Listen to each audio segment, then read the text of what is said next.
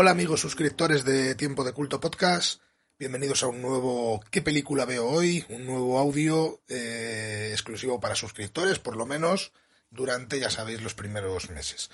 Eh, la película que os voy a traer hoy es una de las películas que cuando pienso en mi infancia, en aquel cine, como muchas veces eh, comentamos Paco y yo, de sello Amblin, independientemente de que fueran de Amblin o no. Es importante eso en este caso sí lo es, digamos, porque sí que es de la factoría, la factoría Spielberg tiene el sello Spielberg, al igual que, por ejemplo, los Goonies, pero independientemente de que esté gente involucrada en las películas que sean de Amblin o que hayan pasado por Amblin, o que sean directamente la propia Amblin, sabemos a qué nos referimos cuando hablamos de eso. Hablamos muchas veces de lo que mucha gente identifica como ochentero. Es cierto, ¿vale? Ochentero y de los primeros 90, pero realmente hay muchos ochenteros, ¿no? Hay muchos ochentas. Entonces este es el de ese tipo de películas, esas aventuras eh, juveniles, eh, pensadas para un público juvenil, eh, o un infantil de, de los de antes, digamos, un, un, un público todavía no adulto, pero muy disfrutables por adultos, y películas que eran como la entrada en el fantástico, la entrada en géneros mucho más, mucho más maduros, mucho más adultos, como pueden ser eh, películas de terror que como habíamos visto en los 70 o de ciencia ficción o de fantasía dura, ¿no? que, que vinieran de los 70 y primeros 80.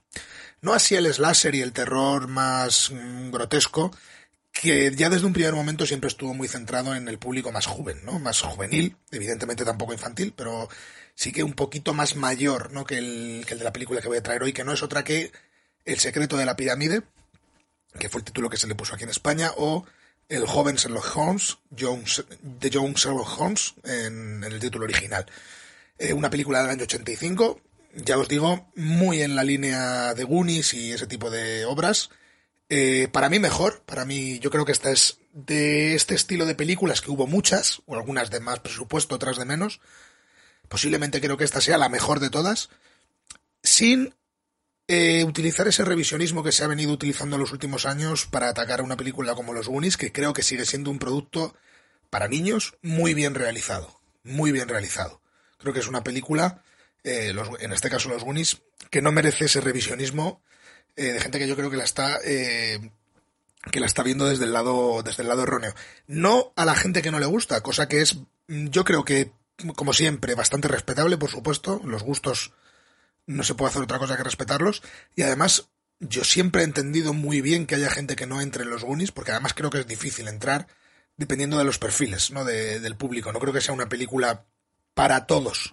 Sobre todo cuando se ve mm, ya desde la madurez. ¿no? Sobre todo esa gente que, no, que, que a lo mejor solo la vio de muy chaval y luego la ha visto ya de mayor, o gente que en su momento no la vio de chaval y la ve de mayor, yo entiendo que sea una película que les deja más fríos. Pero en el caso del joven Sherlock Holmes, creo que eso no ocurre. Creo que es una película que aguanta mucho mejor. De hecho, me parece una película, cada vez que la veo, creo que es mejor cada vez que la veo.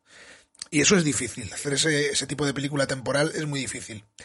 Eh, creo que es uno de los títulos, ya os digo, de aventuras juveniles, en este caso de los 80, más míticos que hay.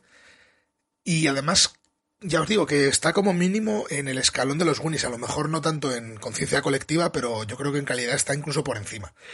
Eh, y además diría que es la, el enfoque juvenil o el punto, la perspectiva juvenil al fenómeno Indiana Jones también, que ya sabéis, mm, si sois eh, oyentes habituales y además como sois suscriptores en principio, eh, seguramente lo seáis, ya sabéis que Indiana Jones es mi personaje fetiche. Eh, el secreto de la pirámide, además basada en otro personaje, no diríamos pulp, porque evidentemente, evidentemente la creación de Conan Doyle de Sherlock Holmes no es pulp, pero sí que tiene ese espíritu de publicación eh, por episódica, ¿no? Capitular, de historias cerradas de los mismos personajes. Y eso, aunque no sea pulp, yo creo que sí que es el inicio del pulp.